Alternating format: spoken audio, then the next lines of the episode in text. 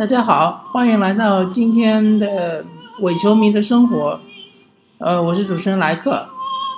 呃，首先我们嗯这期节目先聊一聊刚刚结束的欧洲杯，嗯，半决赛，葡萄牙二比零战胜了威尔士。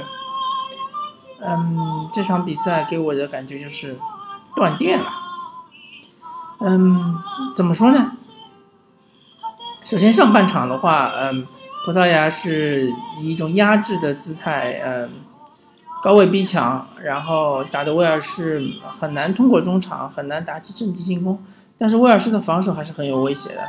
我就记得其中有一次贝尔，嗯，带球之后有一次有一个三打三的机会，然后他内切中路一脚，呃，禁区边禁区线正对球门的远射，这一脚射门打得太过正。嗯，当然葡萄牙也有机会。嗯，葡萄牙的十号，嗯。呃，我可能记不起他的名字了，但是他突入禁区一脚射门，呃，偏的比较离谱，但这也是一个非常好的机会。上半场 C 罗可以说是，呃，没什么作为，但是下半场刚开始的十分钟之内，葡萄牙连入两球，我就觉得这个时候威尔士的防守突然就断电了，嗯，莫名其妙的原因，也不知道怎么回事。当然，C 罗的进球非常漂亮，他跳的高高跃起，跳的非常的高，嗯，这就是巨星的，嗯，作用吧，或者说这是巨星的价值。C 罗，嗯，攻入一球，助攻一球，这场比赛一一射一传是表现的非常出色。嗯，当然，C 罗也有一些小小的瑕疵，比如说，嗯。在二比零领先之后，有几次反击的机会，嗯，他是可以处理的更好，可以扩大比分，嗯，不过我们不能再苛求他，毕竟他已经决定了整个战局，嗯，当然相比较而言，贝尔的发挥可能就略略逊色一点，包括他最拿手的任意球啊，包括他的嗯有两次机会都是。嗯，禁区前沿的射门，他都是打的比较过正。嗯，不过我们也不能够太过责责怪威尔士，毕竟威尔士的实力也比较有限。嗯，踢到这个程度，个人觉得已经是非常不错了。当然，这场比赛他们发挥的并不好。嗯，而且他们也不是说之前的比赛都发挥的很好。威尔士相对来说，嗯，发挥最好的当然就是三比一战胜逆转比利时的这场比赛，然后再其次就是他们另外赢的两场比赛，一场是揭幕揭幕揭幕战二比一战胜斯洛伐克，还有一场就是他们呃战胜了俄罗斯，那这两场比赛还是可以的，嗯，其他的比如他们一比二输给英格兰。也是在他们一比零领先之后，其实他们掌控了局面。嗯，英格兰在踢他们并不擅长的这种控球式、压迫式的打法，而威尔士是在踢他们非常擅长的这种防守反击式打法。但是突然之间，八十分钟之后，他们就防守断电了，被英格兰连入两球逆转。还有一场比赛是他们一比零战胜北爱尔兰这场比赛啊。踢的相对来说是比较差的，非常沉闷。嗯，虽然他们赢了，但是表现的是不如人意的。嗯，所以说威尔士黑马之旅已经结束了。嗯，但是我们不得不为他们的表现鼓掌。至于葡萄牙的话，嗯，感觉葡萄牙是渐入佳境。呃，但是。他们的隐患就是在于佩佩受伤了，那个下一场决赛不知道能不能上场。如果佩佩不能上的话，呃，当然今天代替他的呃那个球员发挥的还是相对来说还是比较稳定、比较不错的。但是我不知道他能不能经他们葡萄牙的防守防线能不能经受得住，例如德国队或者是法国队的冲击，呃，很难说。无论如何，我们恭喜葡萄牙，呃晋级二零一六年欧洲杯决赛，继嗯二零零四年之后，二零零四年葡萄牙本土欧洲杯之后，他们又一次晋级了决赛。这就让我想起二零零四年冠军得主希腊，希腊的踢法也很难看，嗯，但是和这支葡萄牙和现在这支葡萄牙比起来的话，希腊还是略强的，毕竟他们的防守坚如磐石，嗯，除了第一场比赛他们在二比零领先东道主葡萄牙的情况下，被好像我记得没错的话是 C 罗一脚远射。打入一球之外，好像后面的比赛就再也没有失球。因此，只要他们想办法偷到一个球，比如一比零领先之后，基本上这场比赛就稳了。所以，希腊其实是赢了不少比赛的，并不是大家想象中那样是靠平局拖点球这样晋级的。包括他们最后一场决赛也是一比零战胜了葡萄牙。要知道，那支葡萄牙还是非常强大的，他们有 C 罗，有鲁伊克斯塔。有路易斯·菲戈，嗯，还黄金一代努诺·戈麦斯，包括宝莱塔都还是在踢的，所以说，嗯，啊，稍稍还是不太看好这一支葡萄牙，他一定是在决赛中是处于下风球的，就看 C 罗的表现了，就看 C 罗能不能超神了，嗯，说到断电，我又想起之前 NBA。的那一次震惊全联盟的交易，呃，杜兰特宣布加入勇士，然后整个联盟都断电了，然后突然之间，整个联盟都懵了。嗯，当然，对于杜兰特来说，他的所有选择之中，除了他留在雷霆之外，其他的选择可能都是出人意料的。并且，我们应该嗯理智的来说，除了他留在雷霆之外，其他的选择之，其他的那些选择，应该说是加盟勇士是最佳选择，应该是嗯次好选择吧。就是所有选择里面，加入加盟勇士是一个次好选择。呃，昨天我刚刚看了苏群老师他写的。呃，关于杜兰特加盟勇士的一篇呃微信推送吧，然后他就说很多观点我还是比较认同的，嗯，他的意思是说不是杜兰特选择了勇士，而是呃各种各样的蝴蝶效应造成杜兰特加入勇士，比如。嗯，雷霆三比一领先勇士。如果当时雷霆能够拿下勇士，不管是四比二、四比一、四比三，杜兰特都不会选择加入勇士。我们只要看看杜兰特并没有加入马刺，我们就能够看出他不会加入嗯被他击败的球队。嗯，其次他还说到，如果不是库里当时脚踝嗯经常性的受伤，他又不会签下一份四年四千四百万的。嗯，如果放到今今天今时今日的转会市场来说，绝对是一一个略高于底薪的一个中产的合同。那勇士就不会有那么多的空间去签下杜兰特。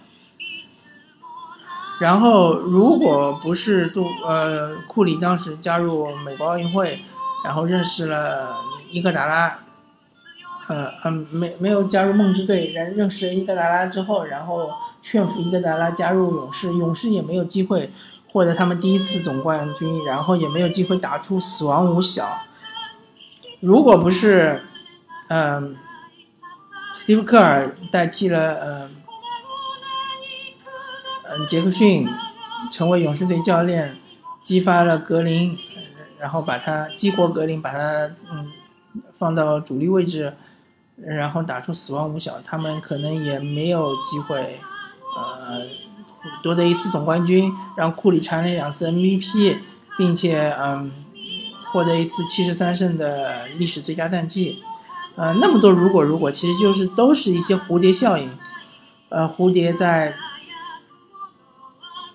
嗯，太平洋轻轻的扇动一下翅膀，可能会引起，呃。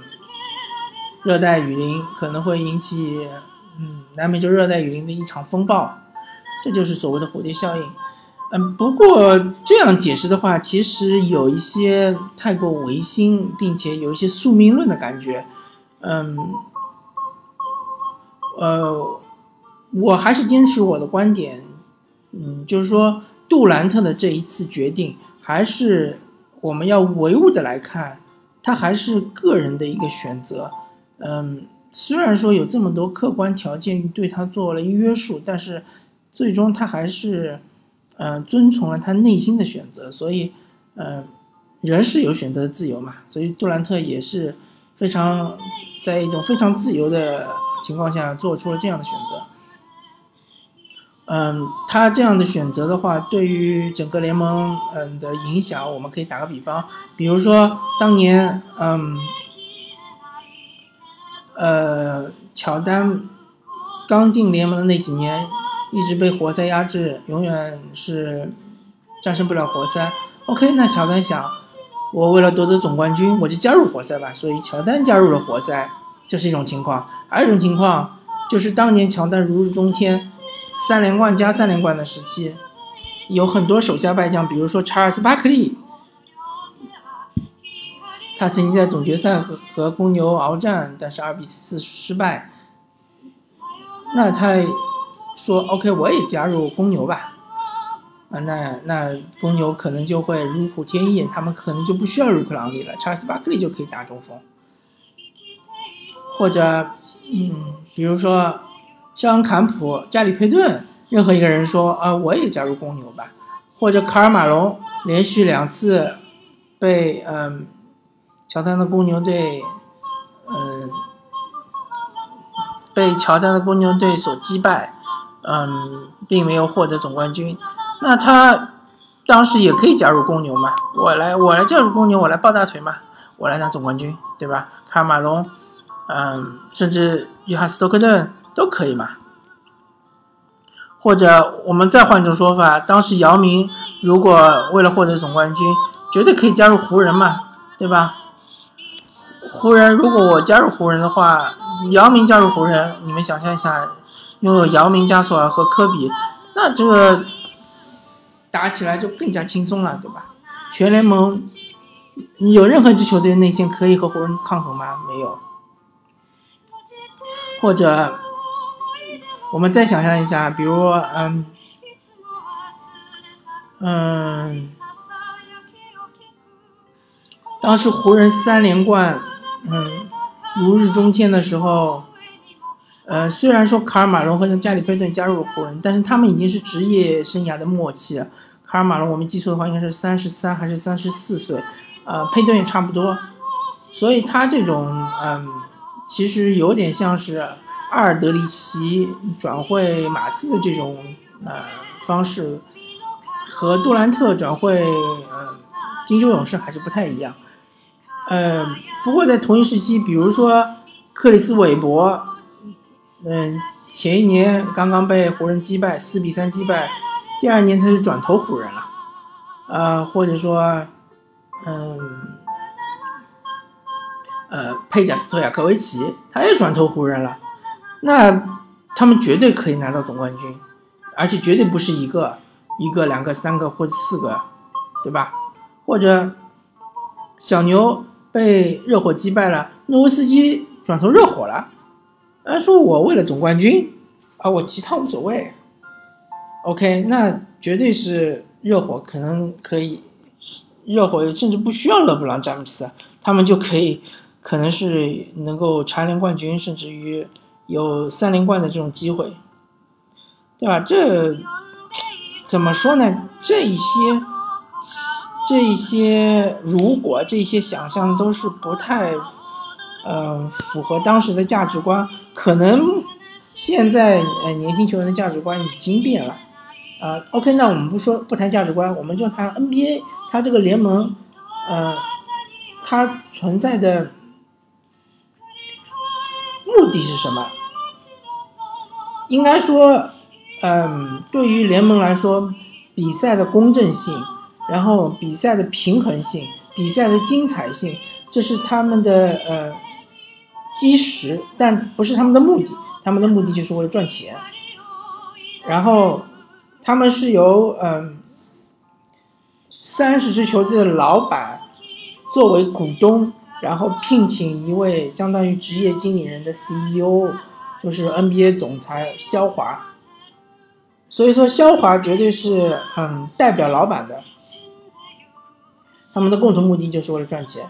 如果说最后证明像勇士这种一枝独大的，在整个 NBA 的打法，嗯，是会吸引更多的球迷，卖出更多的球衣，然后呃，卖出更贵的呃电视转播权，那我觉得 NBA 没有理由去阻止这种事情的发生，也没有理由嗯。呃，也没有理由去嗯限制勇士队，他们甚至可能会暗地里还会对勇士有一些帮助，嗯，最终的话，可能 NBA 所有的老板就会能分到更多的钱，嗯，同时勇士必呃势必他会交更多的奢侈税，那么就是说他本身可能勇士老板赚的少一点，其他老板赚的多一点，何乐而不为呢？那如果说反过来。因为勇士一家独大，导致西西部没有任何竞争力，东部又由于骑士一家独大，所以也没什么竞争力，导致这个季后赛就没有悬念了。没有悬念了之后，可能会导致就是它的呃 NBA 的整个市场价值的降低。那这样的话，嗯，我相信除了勇士老板之外，另外二十九家老板肯定要站出来，或者说除了勇士和骑士老板之外，另外二十八家老板。肯定要在董事会上要求做出改变，要求联盟不能继续这样下去，因为继续这样下去的话，呃，无疑，嗯，只能导致整个联盟的市值降低。我们打个比方，就好像是西甲联赛和英超联赛，嗯，我们都知道英超联赛刚刚签下了一笔嗯天价的呃那个。电视转播权的合约是和天空电视台，嗯，还有 BBC 之类的。然后英超联赛为什么能签下这个天价的转播权呢？英超联赛的球队水平真的很高吗？不见得吧。我们看看欧冠，最近欧冠，嗯，四强最近五年吧，你看看欧冠四强能有多少英超联赛的球队？嗯，然后我们再看看西甲联赛，西甲联赛最近五年欧冠四强。至少能有一家吧，就是巴塞罗那，甚至于，啊，有时候会有三家，比如说皇家马德里、马德里竞技以及巴塞罗那。所以说，西甲联赛其实水平远远甩出去英超联赛球队水平的几条街也不止吧。但是为什么西甲联赛就卖不掉好价钱呢？因为西西甲联赛它这个竞争力实在是，嗯，就是平衡性吧。球队之间的平衡性实在是太差，嗯，就比如说巴塞罗那踢西班牙人，号称同城德比，但是最后怎么样呢？可能是四比零、五比零、六比零、七比零这种屠杀，谁愿意整天看屠杀的比赛呢？对吧？没有任何的这种平衡性的话，嗯，他就很难吸引更多的观众。当然，时间也是一个很重要的问题，嗯，西甲会比较晚一点，但是。如果你的平衡性强的话，你吸引更多的观众，你自然而然可以调整时间嘛，对吧？我觉得这不是最重要的问题，最重要的问题是平衡性。